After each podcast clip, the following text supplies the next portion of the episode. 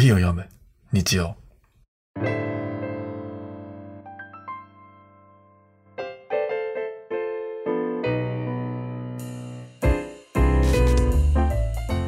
毎週日曜の朝コーヒーにまつわるニュースレターを読みながらコーヒーについてゆるーく語り合うインターネットラジオ。皆さんコーヒーはもう入れ始めましたか？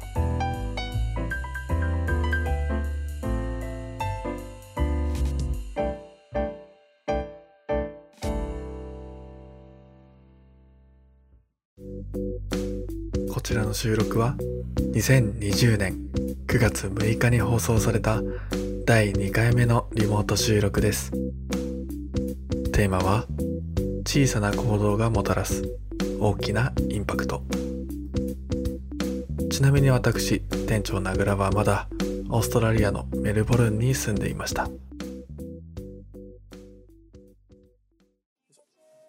あ、伊沢さん、おはようございます。おはようございます。よろしくお願いします。はい、よろしくお願いします。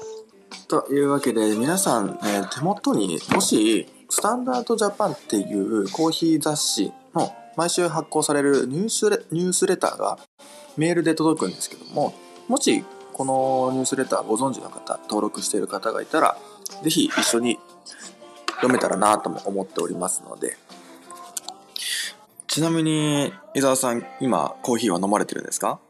いえ、今はお茶を、あ、お茶。お茶を飲んでます。あ、そうなんですね。そう、僕、僕は今、オーツミルクで入れたラテを飲んでます。はいはいはいはい。うん、めちゃくちゃ美味しいんですよ、これが。最近、最近あれですね、いろんなところでオーツミルクの話聞きますね。あ、本当ですか？んなんでしょうね、突然、突然私が見てる人たちがみんなオーツミルクを使って、へえ。はい。僕も、そのオーツミルク自体の存在は知ってたんですけど、ここ最近でちょっと美味しいブランドのところを見つけて、そう、それで最近飲んでるんですよ。なるほど。そう、美味しいんですよね。というわけで、えー、じゃあコーヒーニュースレター、ちょっと読んでいきますね。というわけで、はい世界のコーヒーニュース This Week in Coffee ということで、今バリスタに求められていること。ウィークエンドブリューでは COVID-19 がコーヒー業界に及ぼしてきた影響について、これまで様々なニュースを取り上げてきました。そのまとめとも呼べるような全体を俯瞰した記事がドリンクメディアインビ、インバイブに掲載されています。生産者からバリスタまでサプライチェーンの様々なポイントで働く人たちのインタビューをもとにまとめられた記事。特に気になったのがバリスタに求められるものの変化です。ななるほど。バリスタに求められるか。うーん。まあなんかこの記事を読まないと何とも言えないですね。そう。まあ、あれですね、あの、要するには、まあ、これは私よりもナグさんの方が、あの、詳しいと思うんですけど、やっぱり外でコーヒーを飲む機会がかなり減ってると。ですね。そう、コーヒー全体の消費量が減少傾向にあるうんうんうん。ということらしいんですね。ですね。はい。ですし、そう、僕も思うのは、この、まあ、お店で飲む機会がかなり減って、で、いろんな人たちが、あれ、家でもなんかコーヒー入れられるんじゃないかってことに気づき始めたんですよね。特あに。日本以外の人。日本は、あの、どちらかというと、ご自宅で焙煎したり、ご自宅で、えー入れたりすることも多いとは思うんですけど、意外と、うんまあメルボルンの人も特にそうなんですけど、あの、家で入れることってほとんどなかったような気がするんですよね。はいはい。で、あの、僕も働いてて思うのが、今まで絶対お豆を買わない人が買うようになったんですよ。ああ、なるほど。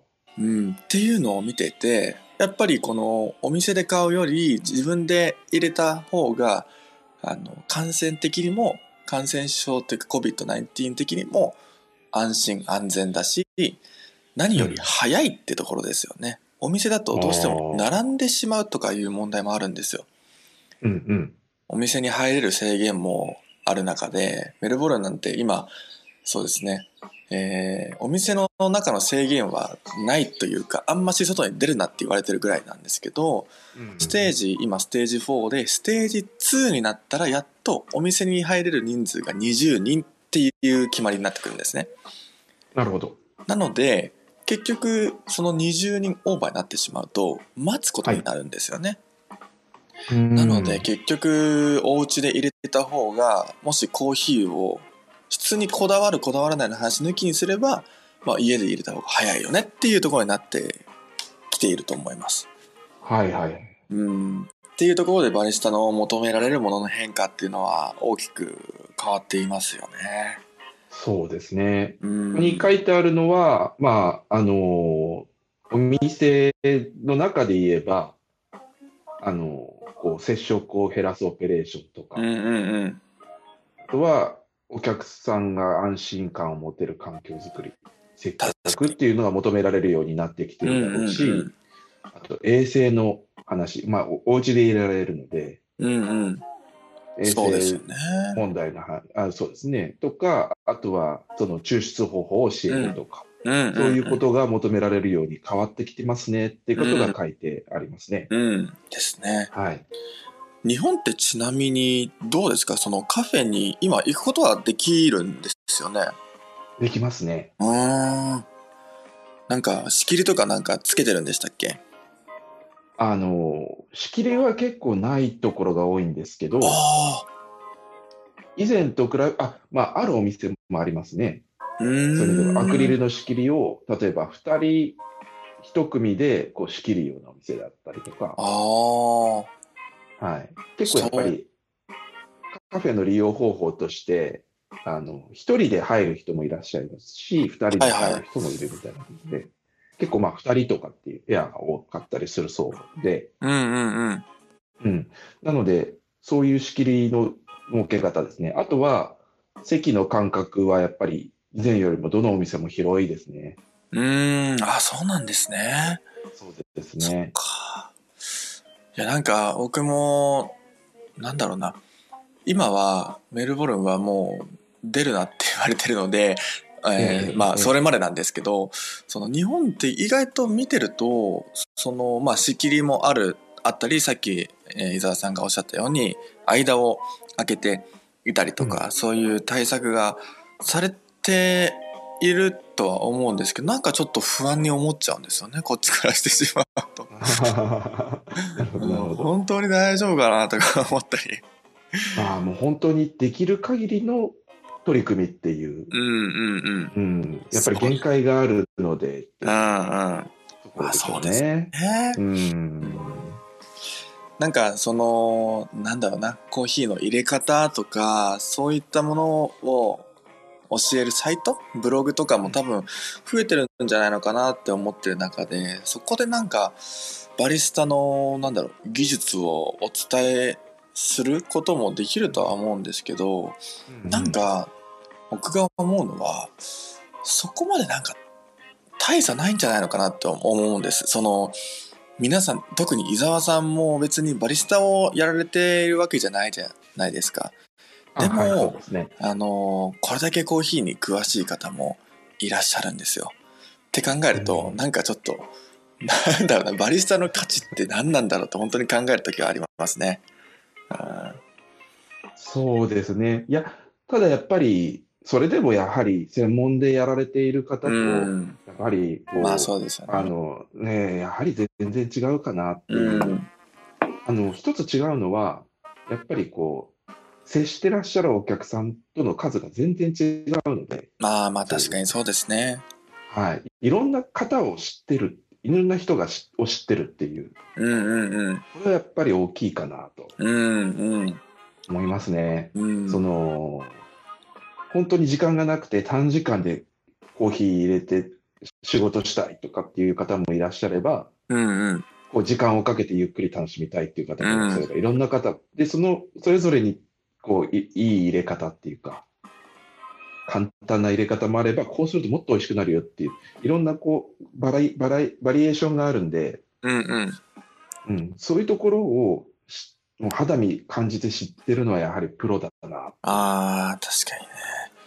でも、あの、まあ、僕はしっかりとコーヒーの勉強した、してきたつもりではあるんですけど、なんかこっちに来て思って、思ったというか、あの、単語としてびっくりしたワードがあって、あの、ビジネスバリスタっていう単語があるんですよ。単語というか、そういう概念があって、どういう意味かっていうと、もう単にお金稼ぎのためにこっちでバリスタをしてる人、その結構オーストラリアってその時給が高いのでお金結構稼げるんですよ。ええなのでね。はい。なのはいでこのバリスタっていう仕事を単なるお金稼ぎのためにこのバリスタをしている。もちろんそれでもいいと思うんですけど、そうなってくると皆さんが思うバリスタ像っていうのがちょっとブレが出てきてしまうんですよね。みんなバリスタってこうだよねって思っている人の中にはこういうビジネスバリスタみたいな人たちもいると思うんですよ。それって日本も意外と同じだったり、そのなんだろうカフェで働きたいからなんかコーヒー屋さんで働いている。それが必ずしもコーヒーに詳しいかって言われるとまあ意外とそうではなかったりするっていうのがあると思うんですよね。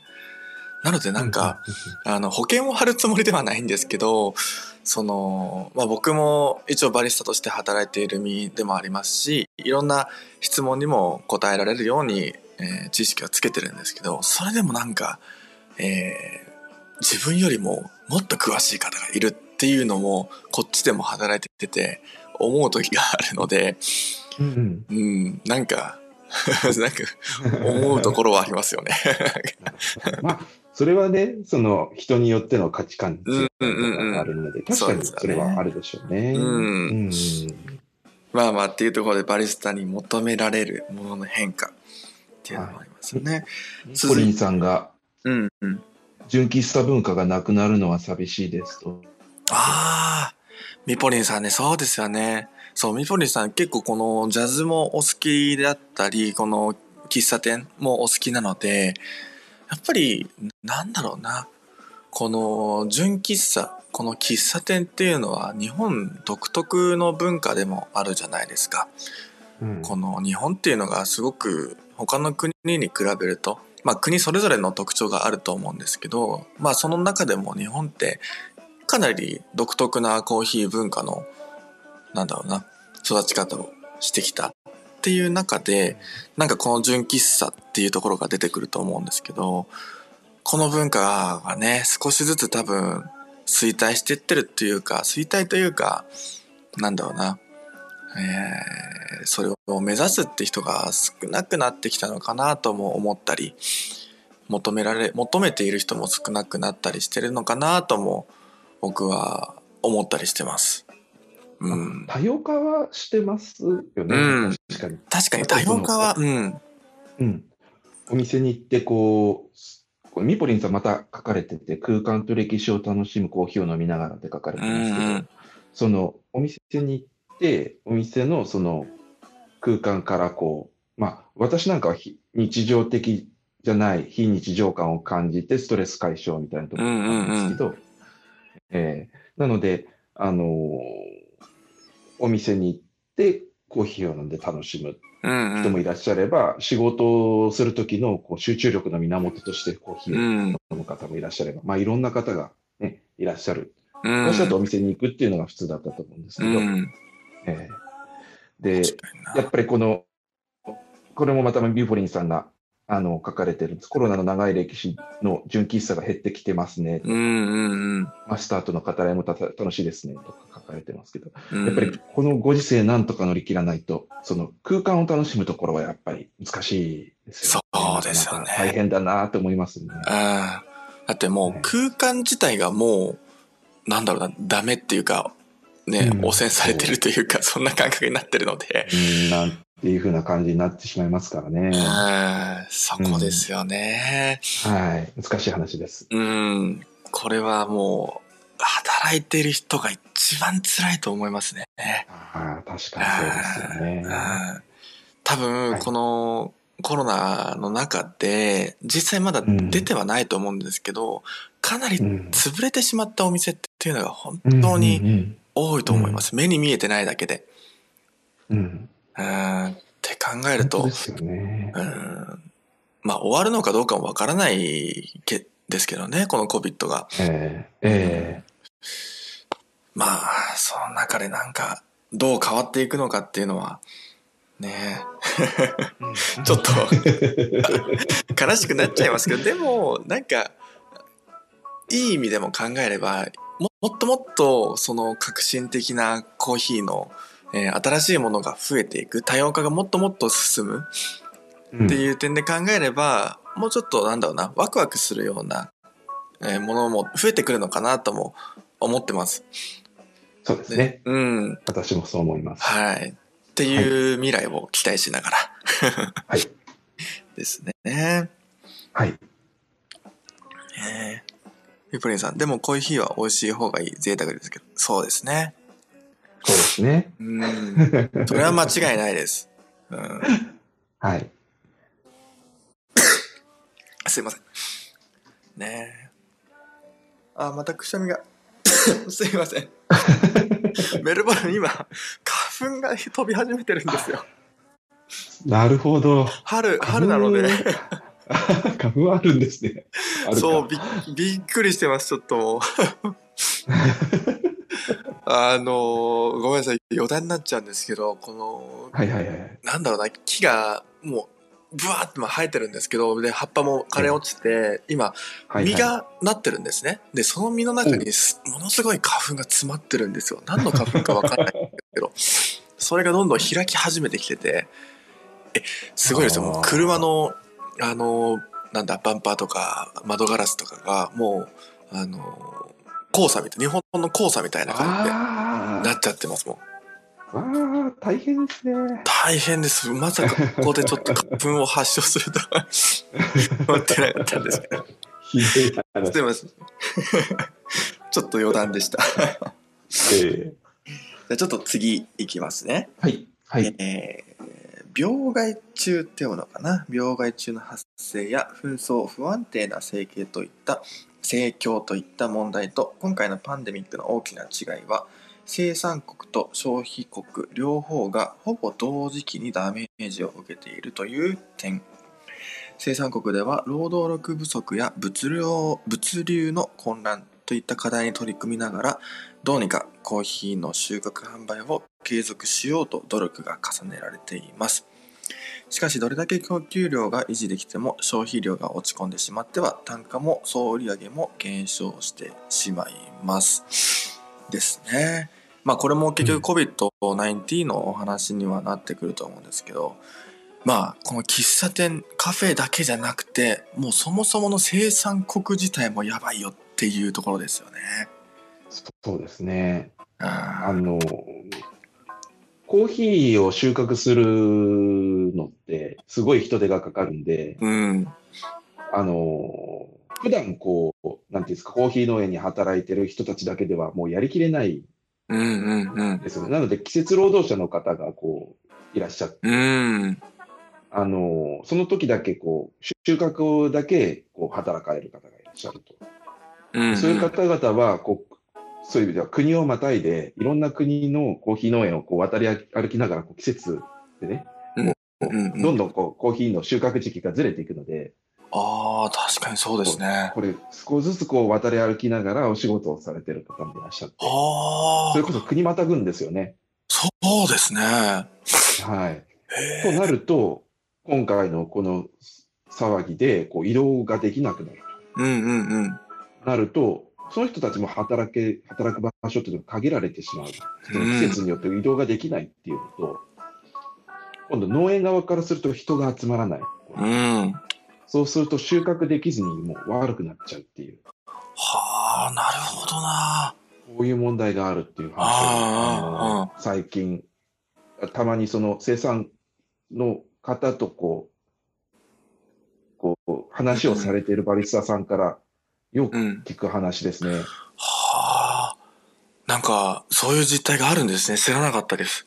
その季節労働者っていう方がいるんですね、うん。なんか、ね。あのーコーヒーではないんですけど、このオーストラリアもこの季節労働者、このワーホリ、ワーキングホリデーで来る人も、まあ、いわゆるこの季節労働者の部類に入ったりすることもあるんですよ。っていうのも、はいはい。このセカンワーキングホリデーの制度ってセカンドって言って、その2年間入れる、2年間というかまあ最初のビザで1年間入れるんですけどプラスして、はい。えーもう1年入れますよっていう制度があるんですね。うん。これを、はい。まあもう1年入れますよっていう許可を得るためには3ヶ月間、この第一次産業、農業とかに従事しないといけないっていうのがあるんですね。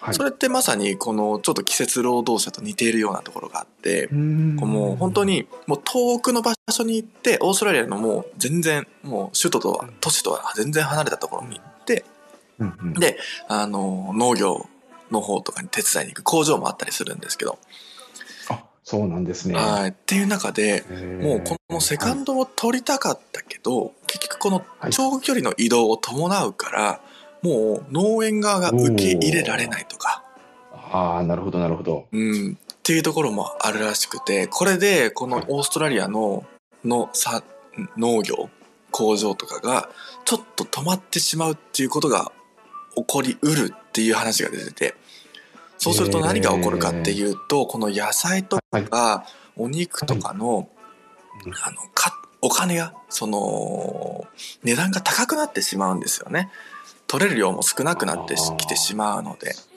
なのそうでいうことですね。はい。なので、どんどんどんどん、野菜も今めちゃくちゃ安いんですけど、上がっていくんじゃないのかっていう噂は流れてますね。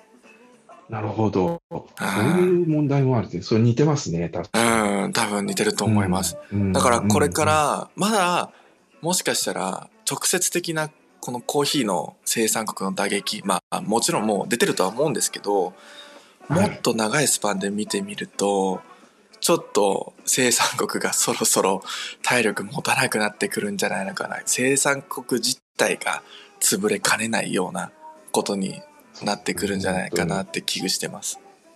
えー大変だなという感じ。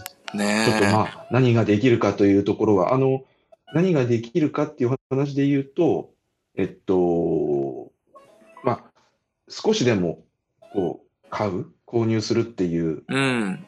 ところでしょうかね。あの、うんうんクラウドファンディングとかで、結構、あの、日本のこうバリスタさんとかが、あ確かに。の、ね、生産国からコンテナ輸入しようとかって言って取り組みをされてうんますけど、うんうん。そういうところにまあ協力するっていうのが、あの、比較的できることかな。そうですね。すね。うん。ですし僕も最近思うのはなんか意外と個人でもう焙煎ができる世の中になってるじゃないですか、うんうんそれこそ伊沢さんも最近コーヒー豆買わ買われようとしてませんでしたっけ？そうですよねそうです。少し少しツイッターで呼びかけてませんでした、少しやろうかなと思って。うん。いやあのはい。すごくいいめちゃくちゃいいなと思うのはやっぱりどうしてもそのお店に行かないといけないっていうのが今、うんうん。コーヒーを飲むためにはそのコーヒー豆を買うにしろ、まあ、もちろん通販でも買えるとは思うんですけど、という中でなんか自分でじゃあちょっとお豆焼いてみようかなって思う人もこの中で多分少なからず出てきていると思うんですよね。いや、めちゃくちゃ増えてる。うん。うんその中でなんか個人消費も増えつつ個人的に焙煎する人も増えてでさらにじゃあコーヒー豆ちょっと勉強しようっていうのでこお店のコーヒー豆を買うとかなってくると余計になんか日本のコーヒー豆の消費量が上がっていくそもそもその生豆がなんか個人でめちゃくちゃ買われてるぞみたいな現象が起きてきたら、うんうんうんすごくなんか生産国にとってもいいことなんじゃないのかなとも思ったりしてます。なるほど、なるほど。そうですね。うん。YouTube があるんでね、最近。ね。うん。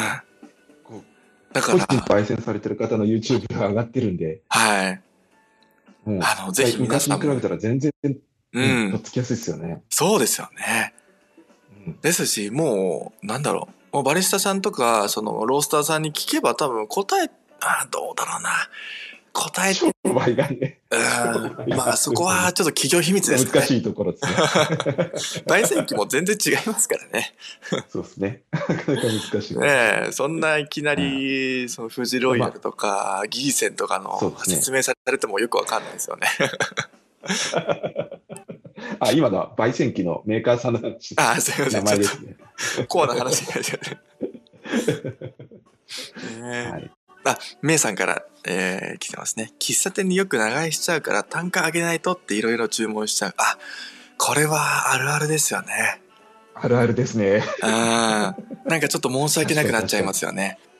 そうそうそう。ちょっと、もう、こ、ここまでいったらもう一杯、もう一杯頼もうかうな。ん。うん。まあなんかお店的には多分回転率を上げたいっていうところもあると思うので、なんだろうな。うん。まあ、まあお店によりますね、単価上げるそういうところね。か、手率上げるかっていう。うん。これは、これはもうお店側の責任なので、僕らがそこまで重く考えることはないのかなとも思っちゃったりします。うん、回転率を上げられてないお店のせいかなとかは思ったりしますけど。うんあまあまあ、そこはね。まあでも、まあそうですね。まあ、そうですね。じゃあ次いきますね。あ、次は、僕さっき言ってしまいましたね。あ、ここもうほとんど同じですかね。同じですね。バリスタさんの求められることっていうことで。うんうんうん。はい。あそうですね。うんうんうん。じゃあ次の、えー段落というか、コラムに行きますか。はい。はい。じゃあ、はいコーヒーで社会貢献活動。まあ、これもまあ似たようなところかもしれないですね。コーヒーを通じて社会に変化をもたらそうとする企業や組織が増えてきています。例えば、ロンドンを拠点とするチェンジプリーズ。社会も社会問題の解決を目的として収益事業に取り組むソーシャルエンタープライズの同社は全ての利益をホームレスの支援に投じています。コーヒー一杯から生まれる利益は100%ホームレスの人々がバリスタになるためのトレーニングや彼らにとってのトレーニング後の職場となるコーヒーカートの購入整備に使われているのだとかこれはなんかまた面白いことを やってますねそうですね。いや、でもこれ結構さ、最近でもないですけど、はいよく聞きます。あ本当ですか？はい。例えば、昨年、オーストラリアで火事が、はい火事があったじゃないですか。はいあの時に、日本にいるメルボルンの出身、出身、出身じゃないですね。メルボルンで働かれてたバリスタさん中心に、チャリティーを募集したうんりとか、うんうんうん私もちょっと参加しましたけど、参加っていうか、あの、寄付をしましたけども、あ本当ですか？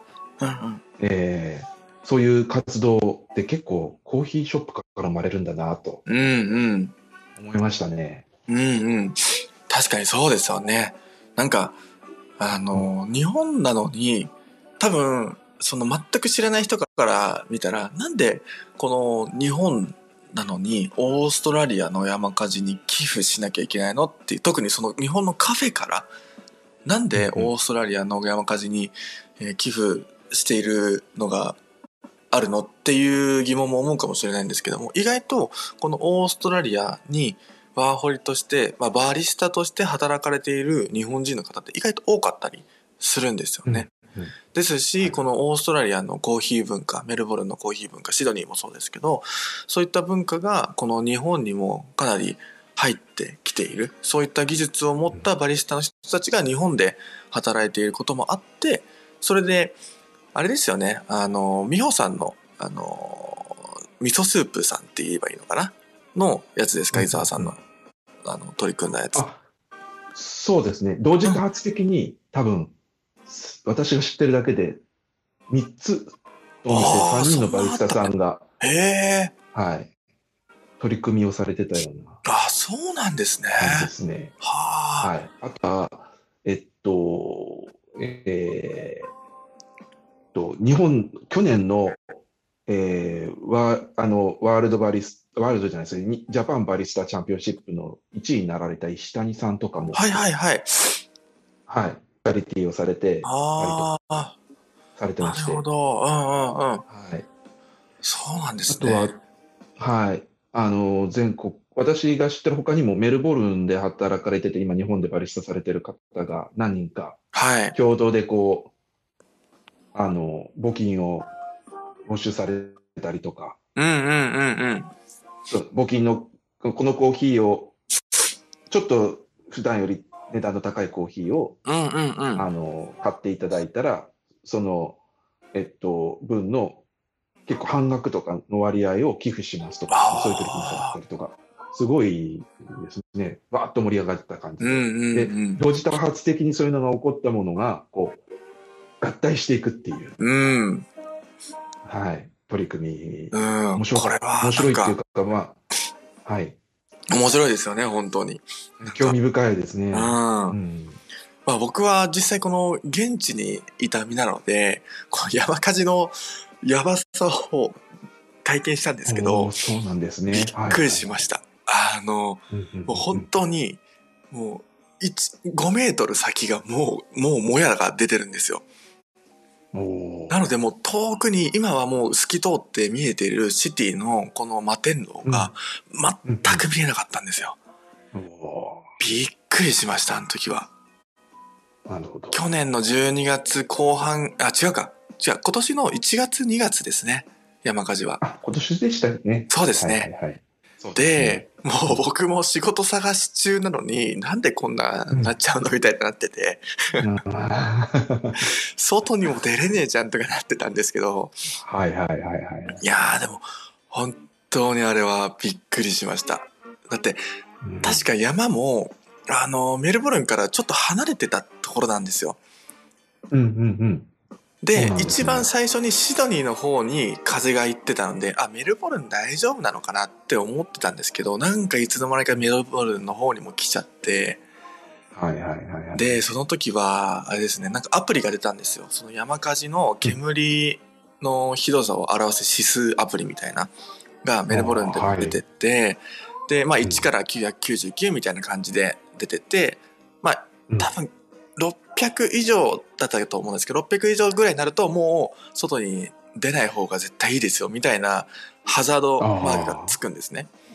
なるほで僕びっくりしたのが、その、あの、999を振り切って、もう、もう本当に999になった日があって。ど。うん。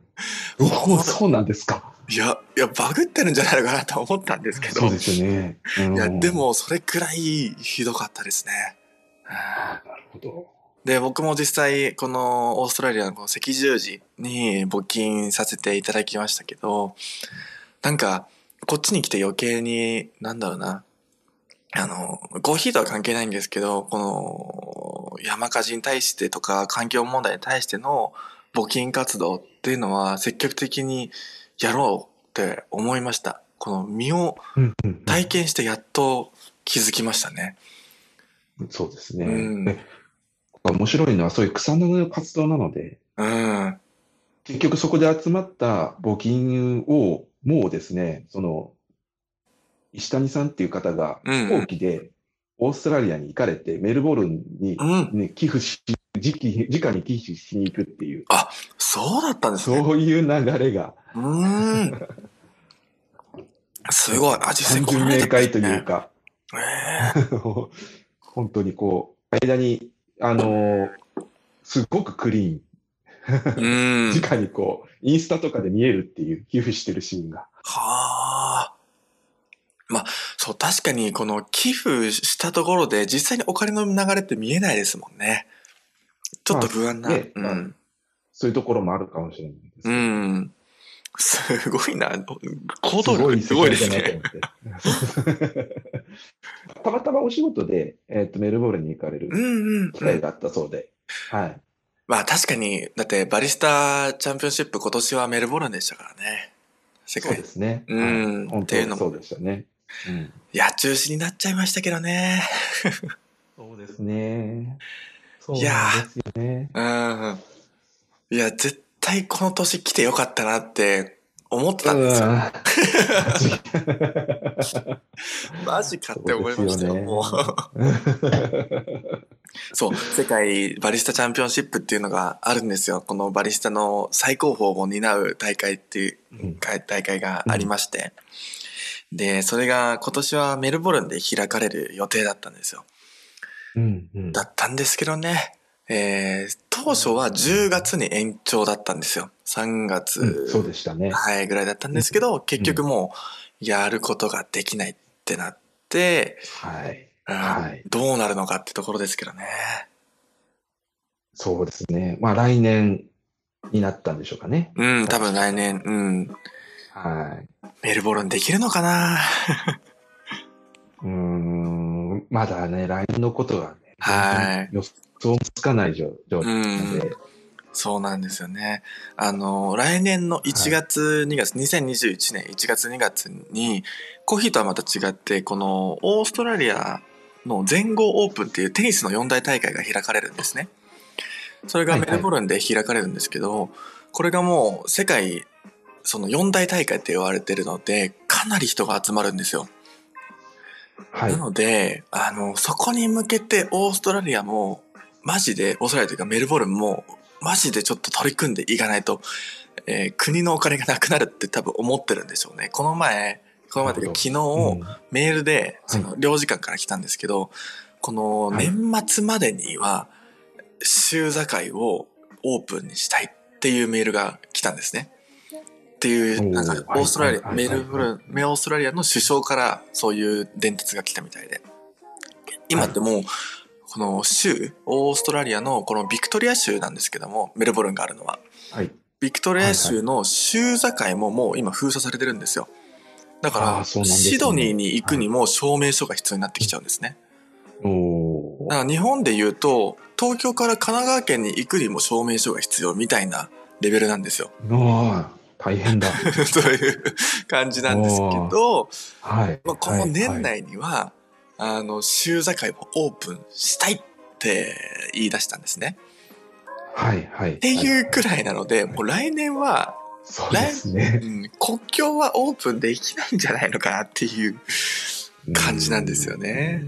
うん。まあ、うまくいけばいくとは思うんですが。うん。うんなので来年の多分早くて、こっちの8月とかに、えーコーヒーの、まあ、バリスタチャンピオンシップが開かれれば、僕は早い方かなとも思ったりしてます。なるほど、なるほどう。ん。もっていうところですね。じゃあちょっとう次はい。行きましょう。あ、次の段落も、まあ同じことですね。この、まあ世界の書いてある。うん、うん。世界のことですね。ロースター。ねうん。ですね。はい。やはり寄付とか、ね NPO 団体と協力してうん。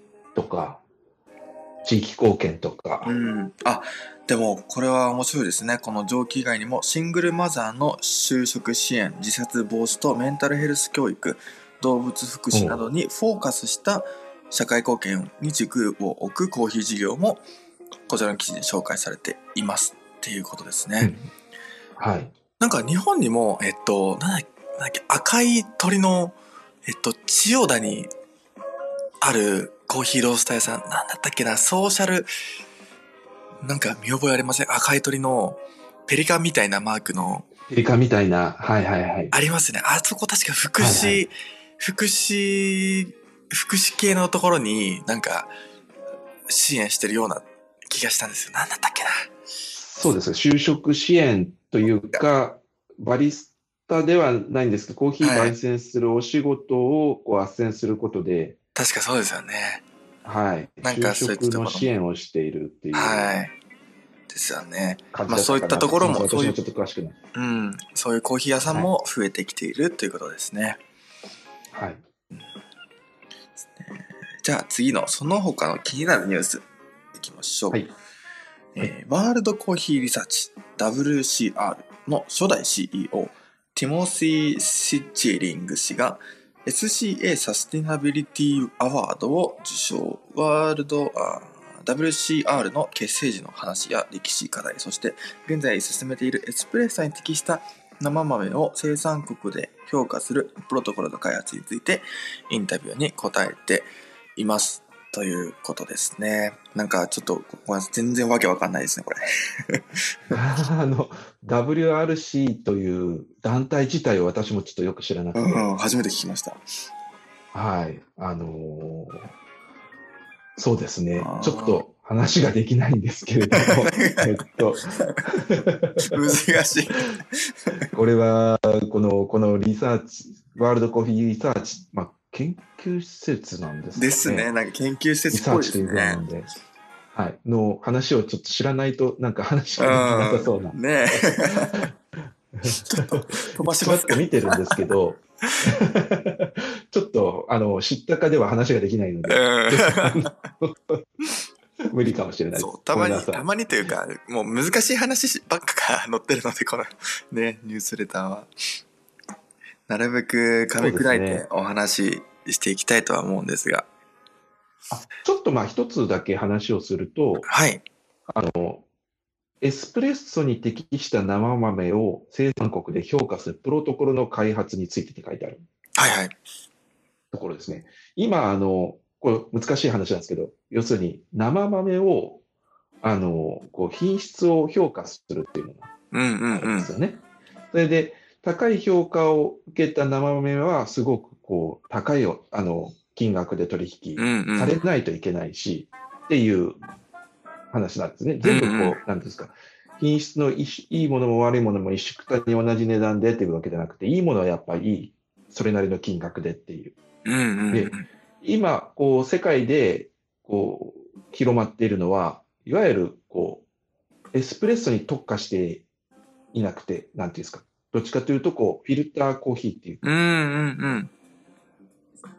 あの、テイスティングをするっていう、はい。あの、で、これは普通にこう、お湯で、あの、コーヒーを出した時のコーヒーの品質を評価するってことになるんですけど、そうですこれがエスプレッソにした時に、じゃあ美味しいのかっていうと、またそれはちょっと違うと。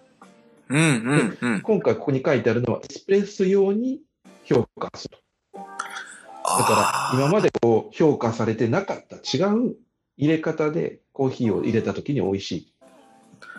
コーヒーっていうのをどう評価したらいいかっていう研究をされてるってことなのかなと思いますね。確かになんか、この、味を、その、カッピングって言うんですけども、味を確かめるときに、このカッピングをするときで結局、この、お湯に使う、使わす、使なんていうの、浸かるじゃないですか。その最初にねえー生豆をひいて、で、そこにお湯を、まあ、注いで、えーまあ、いわゆるフレンチプレスみたいな形ですよね。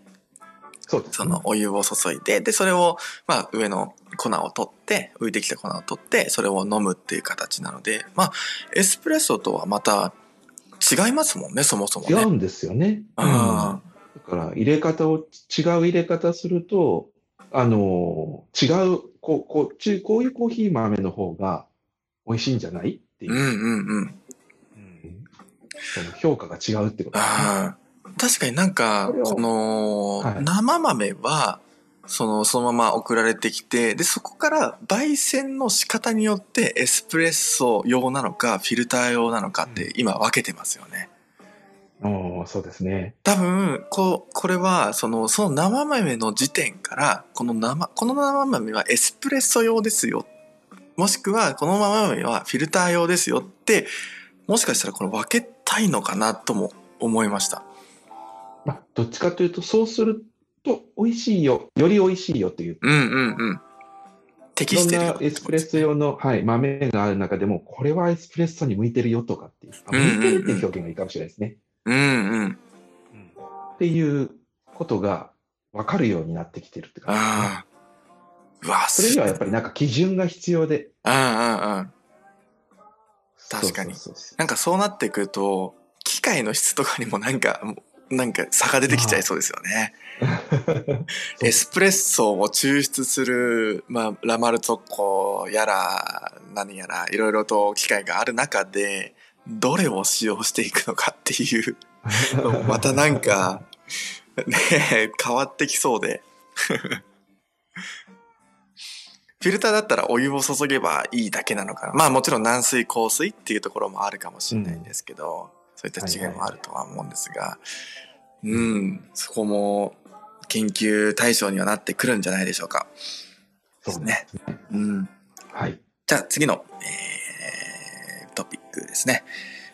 アメリカのコーヒーサブサブスクリプションサービストレードが900万ドル日本円に訳すとよく約9億5000万円の資金調達し資金を調達国内約60件のロースターから購入する豆を選べるサービスで、2018年からこれまでに100万個のコーヒーバッグを販売。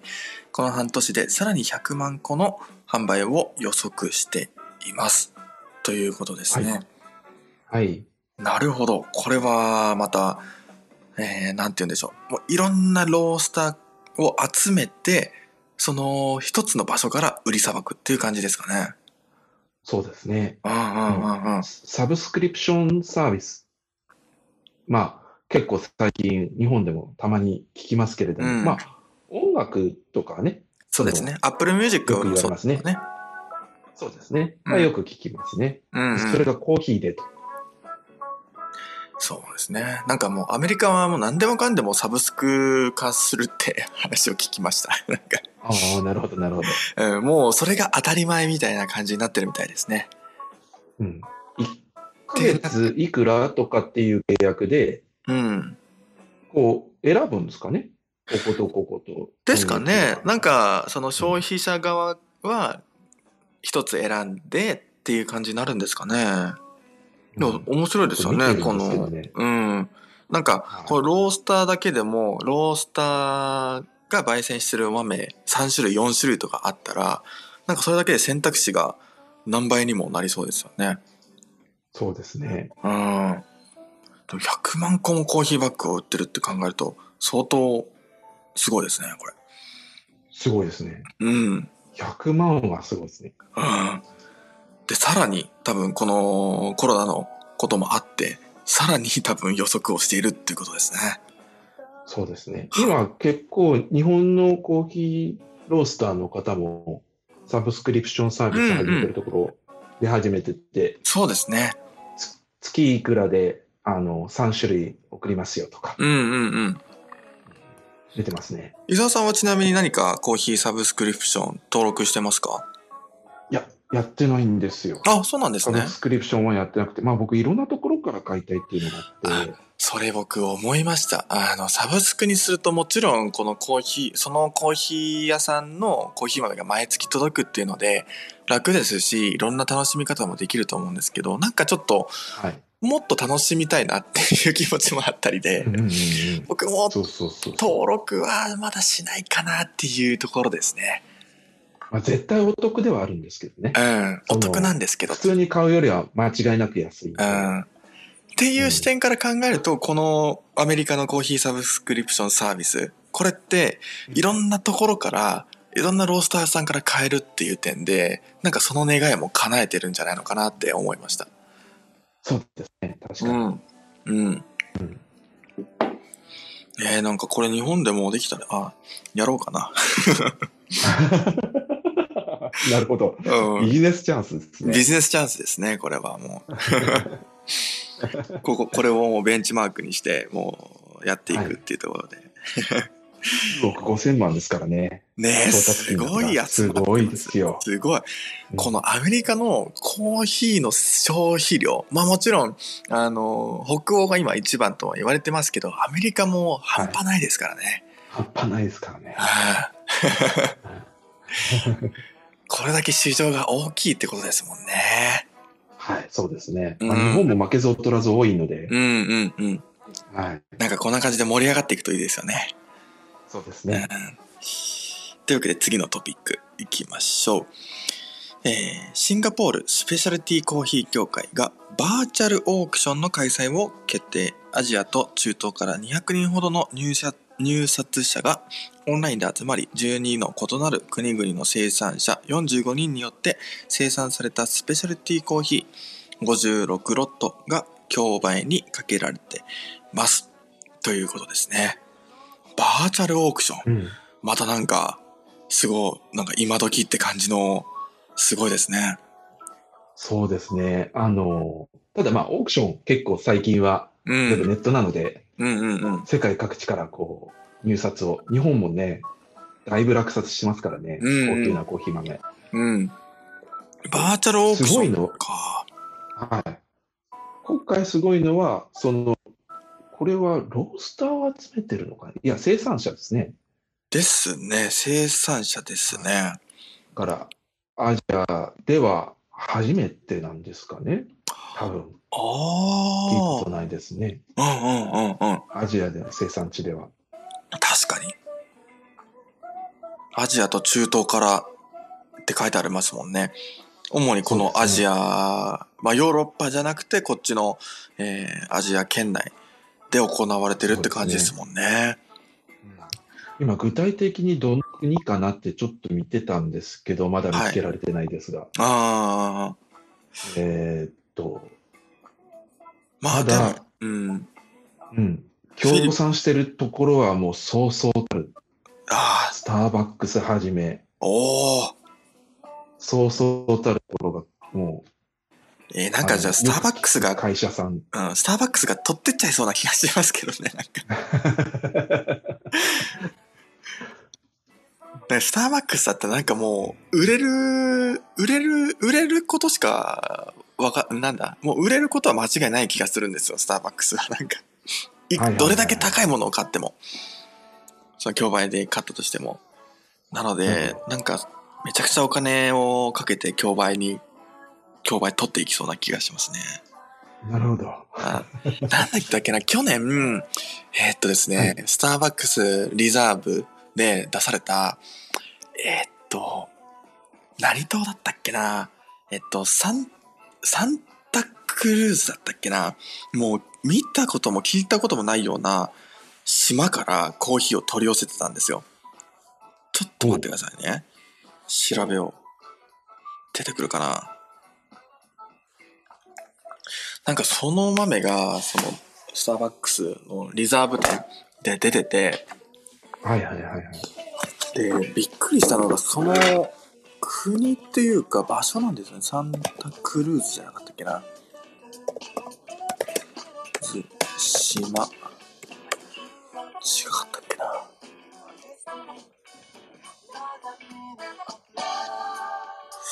なんか、その豆が出てて、めちゃくちゃ高かったんですよ。いくらだったっけなあ、サンタクルーズじゃないか。全然違うな。やめときましょう。時間がかかりそうなんで。ス スターバックスですか？スターバックスリザーブ、リザーブで出てて、あ、リザーブですか？リザーブははい出てこないですね、多分。はい。なかなか。はいはいはい。そう、めちゃくちゃ高かった気がするんですよね。うん万とかした気がします。あーコーヒー。すごいですね。うんそれが一瞬で売れたっていう話を聞いて、やっぱりスターバックス強いなって思います。うんあーもちろんそれはね、変化のですからね。ねえ。はい。なんか、コーヒー、このコーヒーの業界というか入る、このコーヒーについても勉強していく前は、スターバックスは僕の中では、そのなんだろうな、コーヒーっていうよりかはそのフラペチーノとか、そういう感覚でしかなかったんですけど、全くそんなことないですね。このコーヒーの豆にかける情熱が半端ないっていうのに気づきました。なるほど。ああ、すごいです、本当まあ、というわけですいません。ちょっと話がそれてしまいましたけど、次のトピック、いこうと思います。コーヒー農家のフードセキュリティ問題に取り組む Food 4 Farmers がクラウドファンディングプラットフォームグローアヘッドとともにコロンビア、グアテマラ、ニカラグアの原住民と女性からなる農業組合を支援する3つのクラウドファンディングを開始ということですね。具体的に何をするんだろうな。まあでもなんか、難しいですね。これも難しいですね。セキュリティって書いてあるのが、うん、ちょっとピンとこないんです来けど。ないですよね。でもなんか原住民とっていうのがなんかすごそう。そうですね。フードセキュリティか。フードセキュリティって書いてあるんで、うん。何かしら多分、この、この国で起こる問題があるんでしょうね。この風、食品に関する何か脅かす脅威がある中で、それを守りたいとかそういう感じじゃないですかね。フードセキュリティ。うん。今、ちょっとちらっと見ると、えっと、まず、女性に食をみたいな、うんうんうん。えっと、森林再生と、えっと、女性が食料生産手段を利用できるようになるように、うん、経済的自立みたいな話。女性農家のリーダーシップ中心にして、地域社会における女性の役割をこう向上みたいな、そういう取り組みと、あと、まあ、基本はなんか森林再生。がテーマであるみたいで、あとうん。先住民主導の森林再生。植樹とか。えーっと、水の節約とか、はあ。そういう話と、あとは養蜂、養養蜂。蜂法とセットで蜂蜂ですか？森林再生みたいな。蜂ですね。うーん。なんか、セキュリティというよりかは、っていう表現がちょっと難しいですけど、どうもやっぱりこう、自然を保護、農林再です森林再生って。いう、なんかそういうふうにまあ、結構広広い感じですね。広くこの、まあ、環境問題、森林、えーの問題について取り組んでいるクラウドファンディングが、このですね3国、コロンビア、ガテマラ、ニカラグアの原住民と女性を支援すると。っていう感じですね。うん。そうだそうです。うんうんうん。はいはい。まあちょっとなんか、えー、あんましよよくわからなかったんですけど、まあ、広くね。広くコーヒーとの形成がちょっね、とパッとはなんか見えないんですけど、うんまあそういう取り組みが、です国をね。またいだったところが重要なんですかね。ですね。うんうんうん。はい。まあ、じゃあ次のトピックいきましょう。夏の夜の暑さを吹き飛ばすホラーなショートストーリー、ザ・パネル、ザ・チョコレートバリスタのミシェル・ジョンソンが人種差別をテーマに、稲川淳二ばりの背筋の凍る階段を披露します。記事とポッドキャストでどちらでも楽しめますよっていう、なんか最後なんか、面白そうな。コーヒーの話、か、んなんだこれは。あもうあれですよ。あのー、もう、まあ、ちょっとこれは硬い、人種差別をテーマにって書いてあるんで、結構まあ、あのうん今、ね、問題をこう、表してるんだと思うんですけど、うん。ほ本当は怖いコーヒーの話みたいな、なんかそういう、そういう。そうそういうなんか、いや、コーヒー、コーヒーが怖くなったらちょっと嫌ですけどね。まあなんか、バリスタの人がそういうテーマで、えー、階段を、怖い階段をしているということで、なんかコーヒーと無理やり絡めてますけど、そうですね。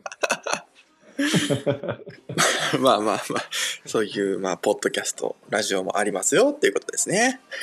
そうですね。うん。っていうところで、えートピックはすべて読み終わりました。あ、い時間もちょうどいいぐらいですね。1時間ほど。そうですうんうんうん。いいぐらいだな。そうですね。あと何か気になるところありますか伊沢さん？あと、あの、えっと、今週のコーヒーと、今週のバリスタの紹介っていううんのうんうん。そうですね。この、なんかどっちも面白そう。るんですけど、うん。まあ、今週のコーヒー、えーご紹介しておくと、What's We Are Drinking ということで、藤山コーヒーロースターズさんがご紹介されています。本当に美味しいコーヒーをもっと日常にをスローガンに、スペシャルティーコーヒーのみを取り扱う山口県を愛する夫婦が営むコーヒー屋さん。ロースターの藤山さんは JCRC、ジャパン、これなんだろうな。えーなんでしょう？これは、CR、なんだったっけ？ジャパン、えー、なんだろう？じ いやー、出てこない。?JCRC? コーヒーロースティングチャンピオンシッえー、じゃ、なんか JRC でよかったのに、JCRC ってなんプ。コーだヒーが間に入ったんですよ。やっぱロースティング、何のロースティングか分かんなくなるからじゃああ、そういうことか。ジャパンコーヒーロースティングチャンピオンシップ。はいはいはい。なるほど。の藤山さんとバリスタの藤山舞さんは、えージャパンブリュワーズカップの全国入賞の経験を持つ山口山口県柳井市に店舗を展開中ということですね。はい。山口県にお住まいの方はぜひこちらに行ってみてください。ですね。と、あともう一つが、あの人のコーヒーレシピっていうところで、すごい。北海道札幌市にある、えーサルバドールコーヒーのオーナーバリスタさん。これは何でしょう？写真がすごくないですか？もうあの、なんでしょう？もうそこでワカサギ釣りでもしてるんじゃないかみたいな。ねえ。もう一雪面、の中でコーヒーを。だってテントも構えてて、そうですね。すごいだって多分これ、雪の上にテントを構えて、そこにコーヒーのスタンドを立てて、コーヒーどうぞって書かれて、はいはいで、スノーボードも立ててるみたいな。そうそうそうそうそう入れてる間に冷めちゃうんじゃないですね、か。感動。気温で。すすごい光景ですけど。ごいですね、これ。いや、でもなんかこういうところで飲むコーヒーをまた、全く違った味わいで美味しそうですね。そうなんでしょうね。ね氷点下30度らしいです。え。すごい。大丈夫かな？エアロプレスで入れてますけど、エアロプレス、ちゃんと大丈夫かな？凍んないかな？本当ですよね。うんこの場で凍るんじゃないかって。ねえ、凍っちゃったら押せないっていうエアロプレスを。まあ、っていうところで、えー今週の、えーレシピ、はいブリュワーさんを紹介させていただいたところで、今日の、えーウィーケンドブリューの、えー記事は読み終わりました。えーそうですね。このあたりで収録、ライブ放送はおしまいにしようと思います。えーはいコーヒーを飲む、コーヒーを読む日曜日、皆さん聞いてくださりありがとうございました。また毎週日曜日にこの時間帯1時間ほど、えーライブ放送をしながら皆さんと一緒にコーヒーを読む日曜日ということでこの日曜日を一緒に過ごせたらなと思っておりますのでまた来週皆さんとお会いできればと思います。伊沢さんまた今日もありがとうございました。いえ、こちらこそありがとうございました。えーもうとってもまた楽しくお話ができてよかったです。はい。そうしましたら、じゃあ、この辺でおしまいにしますね。リスナーの皆さんもありがとうございました。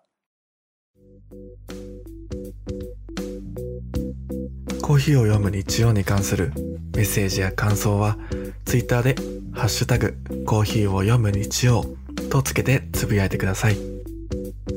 そしてこの放送は、ラジオアプリ、スタンド FM でライブ放送後、Spotify、YouTube、Apple Podcast で配信します。お好きなプラットフォームでコーヒーを飲みながら聞いてみてください。